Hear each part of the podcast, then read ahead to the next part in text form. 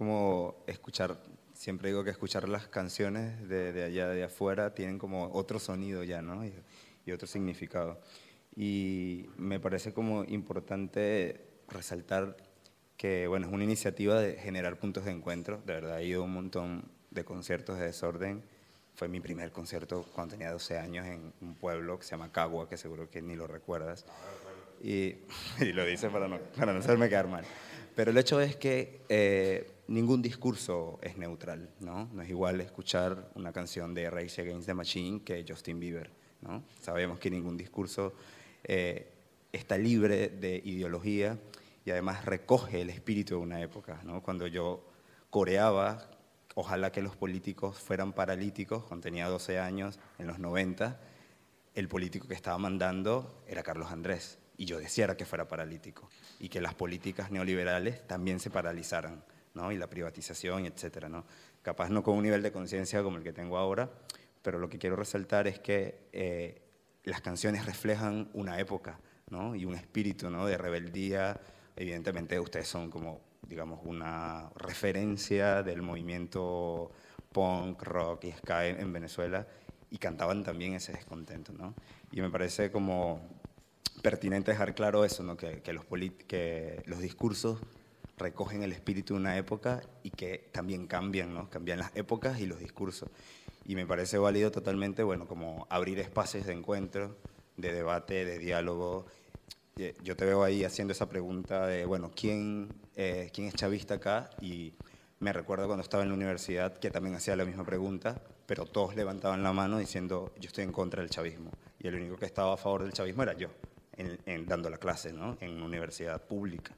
Y, y, me parece importante porque al final terminamos todos tomando café y Coca-Cola en el cafetín y compartiendo y debatiendo. ¿no? Yo creo que precisamente de eso se trata, ¿no? de, de abrir espacio para el debate y asumir que esta frase como mirar el espejo de lejos es como un eufemismo porque siempre estás de un lado del espejo, ¿no? aunque no, no, no, lo quieras asumir o no lo queramos asumir. Pues. Eh, Horacio. Dígame. sí, Horacio.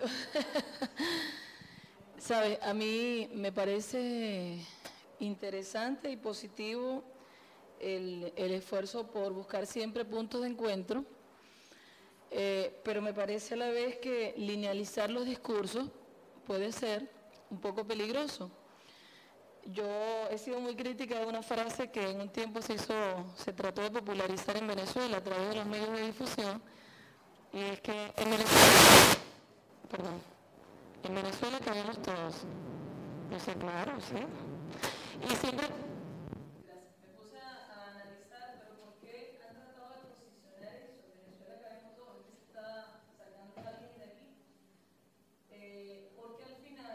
Eh, también eso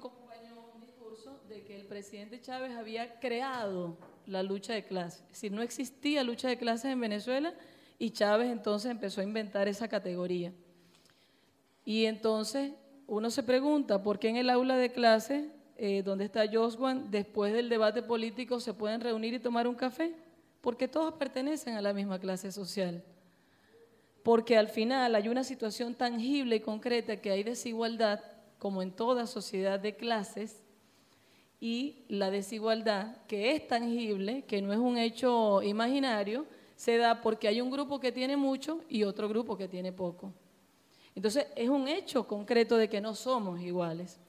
Entre los que tenemos menos, probablemente podemos debatir la forma de cómo conducir un cambio, una transformación, y podemos tener opiniones distintas, pero no vamos a llegar a un acuerdo con los que tienen mucho a costa de que nosotros tengamos poco. Entonces, linearizar el discurso de que todos, absolutamente todos, que yo me puedo sentar con cisneros en una mesa y llegar a un acuerdo, es falso. Y alguien dirá, bueno, pero no son cuatro millones de cisneros que hay en Venezuela. Pero con un cisnero que controla una corporación de medios, se puede lograr bastante para que cuatro millones de personas durante un periodo de tiempo crean lo que cree lo que quiere transmitir Cisneros. Entonces, hay una lucha de clases, independientemente de, las críticas que le tengamos o no al gobierno de turno. que particularmente yo creo que yo soy más crítica del gobierno que muchos opositores.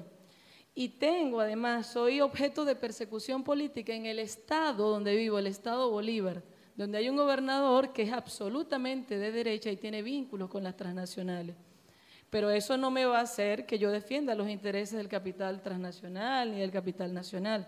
Entonces, ahí no vamos a tener nunca un punto de encuentro. Y no hay que ver la diferencia como algo negativo. Eso es lo que nos hace crecer. Y cierro con esto. Intolerancia. También esa palabra me parece muy de moda, pero muy vacía.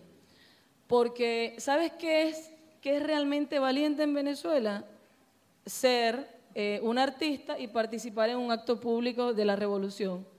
Porque hay casos, pero en abundancia, en que han sido agredidos verbal y físicamente, mientras que yo no conozco un caso de un artista de derecha y que haya sido agredido. Por el contrario, la gente sigue escuchando su música, las canta, etcétera. Aquí te aplaudimos, tenemos posiciones ideológicas distintas y nos divertimos.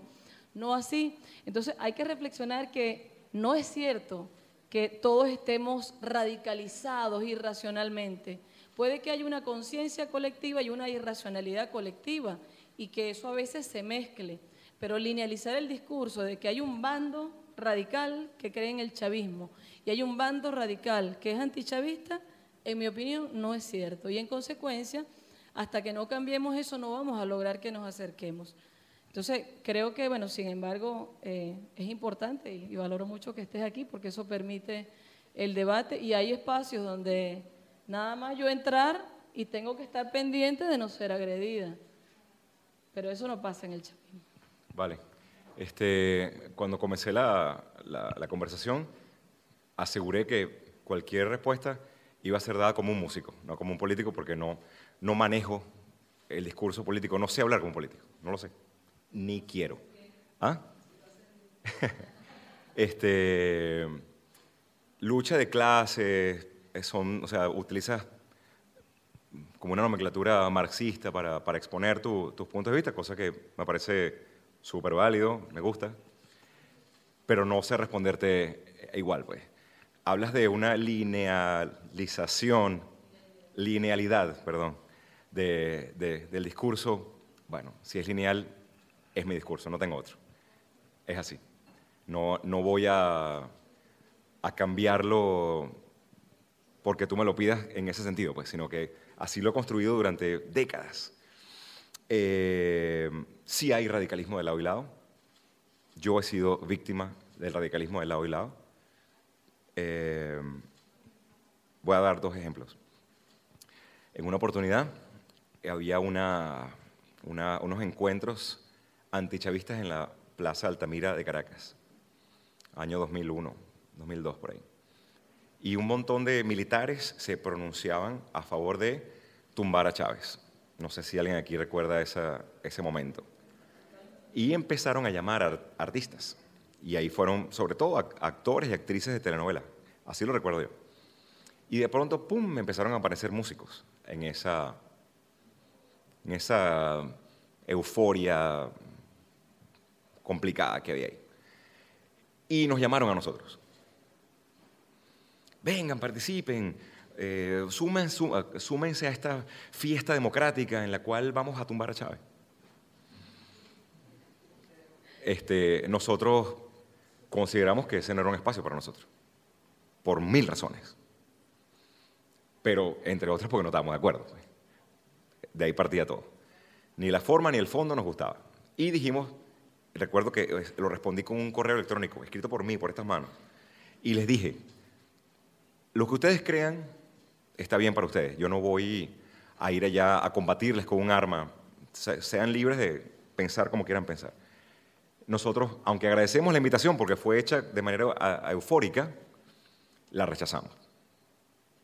Al día siguiente, no existían las redes sociales, o al menos no como las concebimos hoy en día, este, recibimos un correo extremadamente duro, en el cual se nos tildaba de comunistas, se nos tildaba de de mm, apátridas y ese montón de descalificativos que muchas veces hemos oído. Y nos aseguraban que nuestros discos eran quemados en plaza pública, era la Inquisición. Eh, los libros a la hoguera, bueno, los discos al- a la hoguera. Eso es radical. Ok. Bueno, este, hoy en día existen las redes sociales. Y también del, del bando chavista hemos recibido por redes sociales críticas muy duras, muy duras, muy duras, muy duras. Hay un programa de televisión que se llama Zurda Conducta. Este, de los cuales Mango, uno de los conductores, es mi, pana, yo lo conozco de los tiempos de la UCB, mucho tiempo antes. En Zurda Conducta nos han señalado y han sido muy duros, muy duros con nosotros. Este, nos han, sobre todo a, un, compañero de mi banda, quien es abiertamente antichavista y que es mi hermano y lo amo y lo amaré para siempre porque es mi hermano. Él fue señalado de fascista, creo que hasta la palabra nazi, dijeron, ¿no? Este, entonces, bueno, digamos que sin entrar en detalle, porque todo tiene sus, todo tiene porqué en la vida, lo sabemos, ¿no? Pero digamos que, que lo radical sí, sí se ha ocupado, los radicales de bando y bando sí se han ocupado de señalarnos, pues. Este, creo que afortunadamente hemos logrado sobrevivir a, los, a las tormentas.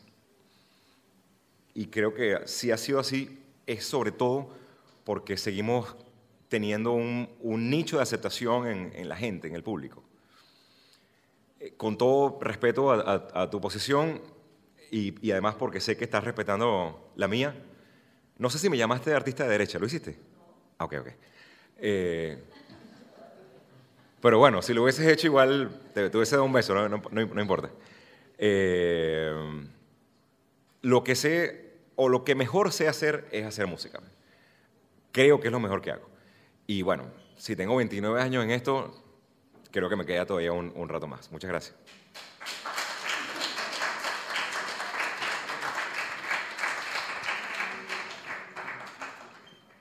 ¿Qué tal, Horacio? Hermano. Placer. Ayer caminábamos hacia el hotel y hablábamos, nos veníamos, conversábamos sobre la situación que se estaba presentando, un debate interesante del, de- del arte. Yo quiero felicitarte por el mensaje que has venido a traer, Gracias. porque si bien es cierto, eh, hablaste claramente de que hay posiciones y nos respetamos, nadie te ha irrespetado y eso me parece positivo porque ayer conversando con un grupo de compañeros se hablaba sobre por qué se trae Horacio Blanco a un evento de izquierda. Yo le decía, pero es que es importante que nos escuchemos. Yo parto de la idea que tú dices. Yo reconozco un ra- radicalismo atroz de parte y parte. El que no quiera reconocerlo, respetaré su posición, yo respeto la mía. Ahorita acabas de preguntar quiénes eran chavistas y creo que dos apenas alzamos la mano. Y se supone que era un evento de izquierda. Entonces, eh, son situaciones ¿no? que nos llevan a pensar eso. Yo quiero reivindicar a desorden público. Lo decía Joshua en los años 90. Mi generación creció escuchando desorden público. Salimos a la escuela, a los liceos, a las universidades, escuchando desorden público, escuchando los políticos paralíticos, escuchando Valle de Balas, escuchando una serie de canciones que son eh, con mucho contenido social, con mucho contenido político. Y respeto tu posición, reconozco en Desorden Público, en Horacio, con Radio Pirata, que la hemos disfrutado muchísimo, venezolanos de izquierda, venezolanos de derecha, venezolanos del centro, porque entiendo que no hay ningún tipo de discriminación en tu arte. Y, y- y preguntaba basada hacia los avances que se ha tenido en, en estos últimos tiempos, sobre todo en el aspecto musical. La Orquesta Sinfónica de Venezuela ha sido una bandera nacional en la parte del arte de la música. Quisiera un comentario al respecto y el apoyo que se le está dando. Y vuelvo y, y quiero reivindicar la misión que has venido a cumplir aquí. Te felicito por la posición. No te hemos visto en ese grupo de artistas que has salido no. Has mantenido una posición siempre, por lo menos Horacio Blanco. Y, y- y hablo de eso. Y ayer te decía, este, va a ser increíble no decirle a mi sobrina que estoy caminando con su ídolo en las calles de Jales, porque en Caracas no hemos podido caminar juntos. Este, sí hay muchas, muchas cosas buenas que, que han estado ocurriendo con el, con el arte en Venezuela. Y bueno, mi, mi territorio es, es el musical, es donde mejor me muevo, es donde más conozco gente. Y si hay algo en Venezuela que merece un aplauso y respeto de todos en Venezuela y más allá de nuestra frontera, son los esfuerzos que está haciendo el sistema de orquestas. El sistema de orquestas, no sé si están familiarizados o no, pero es una iniciativa eh, gubernamental cultural a través de la cual se incentiva el estudio de, de, música académica, en, sobre todo en generaciones jóvenes de, de- de niños. Pues. La, la idea, el gran objetivo es capturar, en el buen sentido de la palabra, pescar a los, a los niños que tengan alguna eh, iniciativa o alguna incli- inclinación artística a que desde pequeñitos tomen un instrumento en la mano y se familiaricen con él y dentro de una, eh, un método bastante lúdico y divertido, los, los niños pues, se involucren en, en- la música. En primer lugar, ya lo dice un viejo adagio, este, aquel que agarra un instrumento musical nunca agarrará un arma. Si es así, pues maravilloso, porque estamos trabajando a favor de lo que tanto queremos, que es una sociedad menos violenta. Y además de eso, eh, eh, trabajar para una orquesta sinfónica in- implica, obvio, implica aprender a trabajar en equipo, ¿no? que también es algo súper valioso para que los niños se crezcan con, con una sensibilidad por, por el, trabajo de, de- comunidad. Eh, he tenido, eh, hace poco, voy a contar una anécdota para ir más allá de- de- del marco teórico de lo que es la, eh, la- el sistema de orquestas. Estuvimos en San Pedro del Río, que es una ciudad muy bonita, un pueblo muy bonito que está en el estado Táchira. Un pueblo que mantiene muy bien conservado toda la, arquitectura colonial. Está también conservado que, bueno, sin duda es un- lugar muy bonito. Y estábamos grabando un video y se nos acercan unos niñitos. Siempre los niñitos son curiosos, ¿no? Se acercan y preguntan y te ven. Y qué sorpresa. Eran unos niños, ninguno tenía, llegaba a 10 años de edad. Uno tenía como 7, otro como 9. Unos niños, niñitos. Y los dos niños eran del sistema orquestas. Entonces empezamos a hablar con ellos como de colegas, pues. Somos colegas, somos músicos. Y el chamo de 7 años nos decía, yo, yo soy violinista. ¿Y desde cuándo, desde cuándo eres violinista? Le preguntábamos nosotros. Ah, hace como tres años. O sea, desde que casi primero aprendió a tocar violín que hablar, algo así, ¿no? Eso es algo maravilloso. Y el chamo yo le decía, ¿y, y dónde estudias tu instrumento? En, el- en, el- en la sala de, No, no, yo estudio mi instrumento en mi casa. A mí me dan el violín para que me lo lleve a mi casa. Eso es maravilloso. O sea, no es solamente te enseño, sino toma. Es tuyo, claro, es tuyo, es del, sistema de orquesta el instrumento, pero te lo puedes llevar, puedes hacer uso de él. O sea, no puedes ir, salir y venderlo, pues eso no lo puedes hacer. Pero sí puedes usarlo y, y te- y obviamente enseñan a los niños a cuidar el instrumento, etc.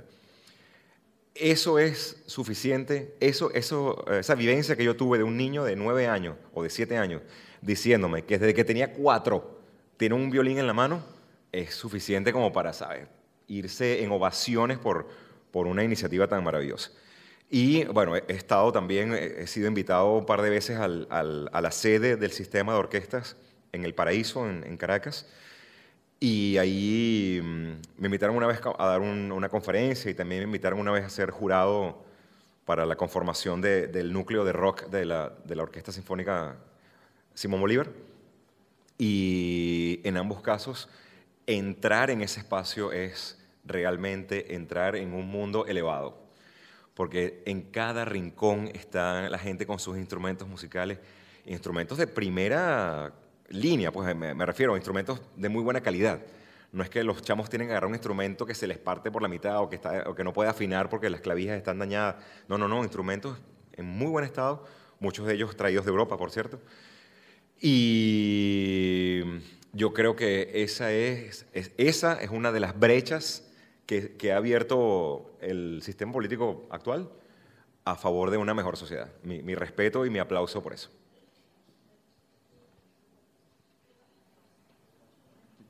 Bueno, Horacio, muchas gracias por tu, por tu presentación. Em, yo también creo que, que lo más importante de eso en sí es ese mensaje, digamos, que, que tratemos de, de entendernos siempre y de, de dialogar. Pero yo también comparto mucho la, la visión de Yasmín, que hay ciertos límites, digamos, de, de un diálogo, de, de entenderse mutuamente.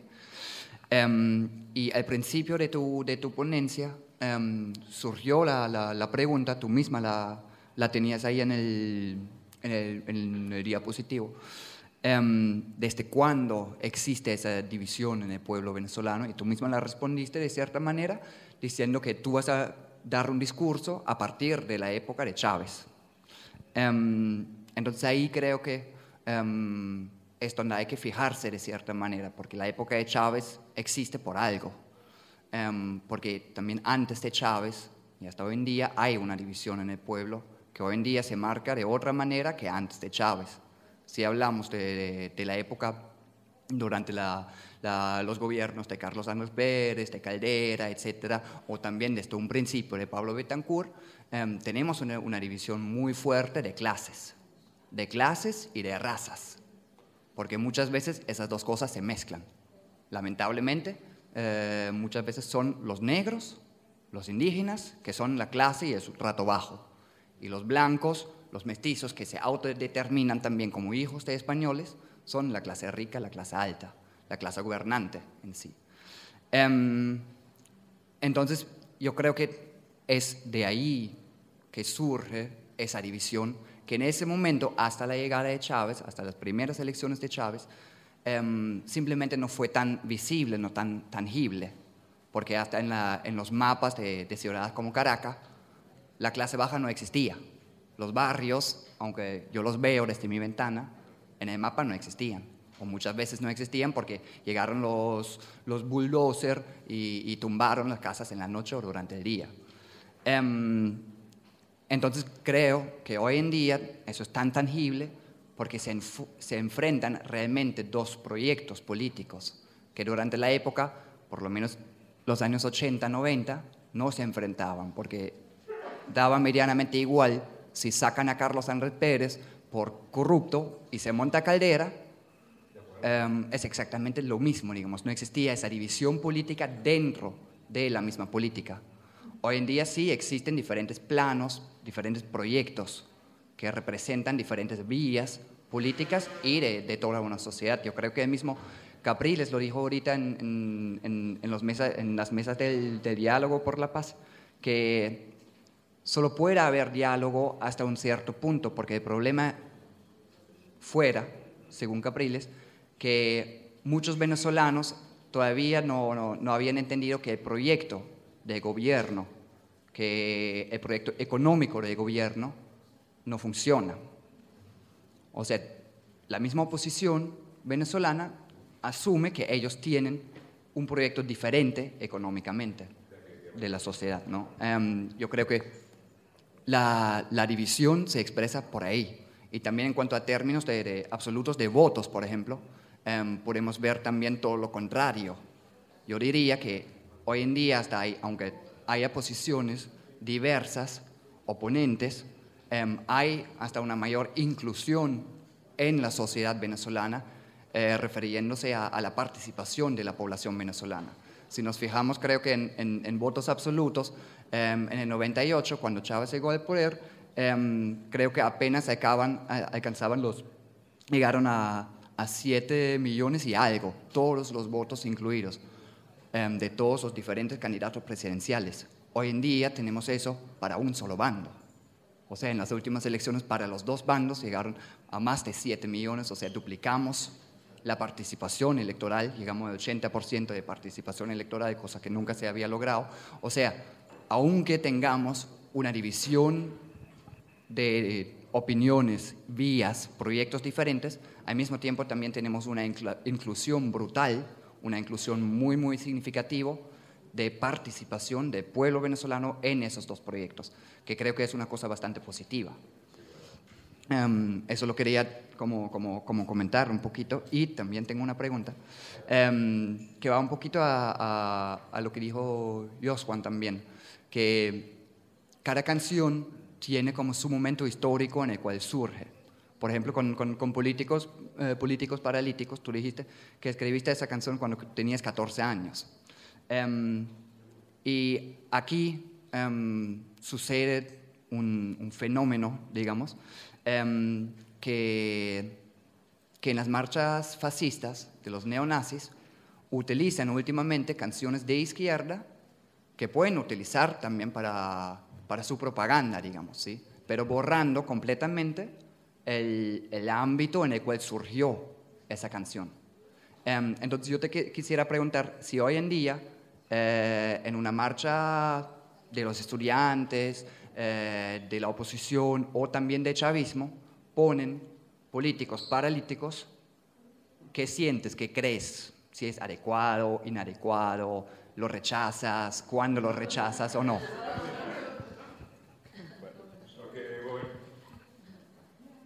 Este, a lo largo de, mi conferencia concert, ubiqué en contexto las canciones, era parte de, mi intención, ¿no? Y, por ejemplo, para mí es muy obvio que en Venezuela ha habido a lo largo de toda nuestra historia como, como nación un arraigadísimo y profundísimo tema con, con la discriminación racial. Quizás de ahí el por qué una canción llamada El racismo es una enfermedad, cuyo título es tan elocuente que no hace falta ningún comentario adicional. Eh, pero yendo al, al, asunto del, de la utilización de la música por los bandos de poder, es cierto que la oposición tiene una visión opuesta a, la del chavismo. Bueno, es obvio, ¿no? Si no, no fuera en oposición. Y este, es muy cierto que algunas de las canciones que ustedes escucharon hoy con mi voz y mi guitarra y otras más de mi autoría son utilizadas por ambos bandos. Es verdad. Eh, una vez que uno compone una canción y la grabas o la muestras en público, de algún modo ya deja de ser tuya. Eso es verdad. Eh, pudiéramos aquí cantar una canción de Rubén Blades, por ejemplo, y él no está presente, digamos, ¿no? Y, aquí digamos que hay una mayoría de personas afines al, movimiento de izquierda, pero esa misma canción la, cantarían en un centro de gente afiliada con posiciones encontradas a esta y la cantarían igual. Incluso, creo que de ahí uno de los grandes valores del, arte y de la poesía es su poder polisemántico. O sea, a veces una, una metáfora puede tener distintas lecturas. Ni hablar del cine, por ejemplo, que es más polisemántico que el cine. Y el arte en general tiene esa peculiaridad. Yo no, no me siento en la posición de decirle a, a una persona, hey, mi canción tú no la cantas. Yo no podría hacer eso. Primero porque no quiero no, no sé si es una cuestión de... A ver, voy, a, voy a, ir un paso hacia adentro en mi, en, mi reflexión de, del ser compositor. Gabriel García Márquez, en una oportunidad le preguntaron, maestro, ¿y usted por qué escribe? Imagínate la pregunta a Gabriel García Márquez, preguntarle por, por qué escribe. Y la respuesta de él, además de ser eh, demasiado hermosa, es algo que creo que muchos muchas personas que estamos vinculadas al mundo de la creación artística la compartimos. Gabriel García Márquez respondió, yo escribo para que me quieran. Y es que eso es lo que queremos los artistas, que nos quieran, es la verdad.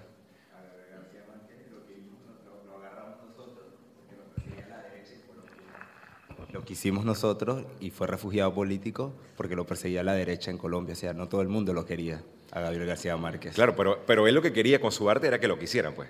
Claro. Y eh, como vuelvo y repito, los discursos no son neutros. Entonces, ahí lo quisieron un grupo y otro grupo no lo quiso. ¿no? La, derecha colombiana lo persiguió para matarlo. Seguramente. Venezuela lo refugió. Fue refugiado en Venezuela Gabriel García Márquez. Ok. Y fue refugiado durante la época de los, gobiernos de derecha, por cierto. Este, y entonces, bueno, con esa, con, con esa cita que traigo, pues va mi respuesta. O sea, si, si mi música trasciende y gusta, pues que así sea, que salga y huele.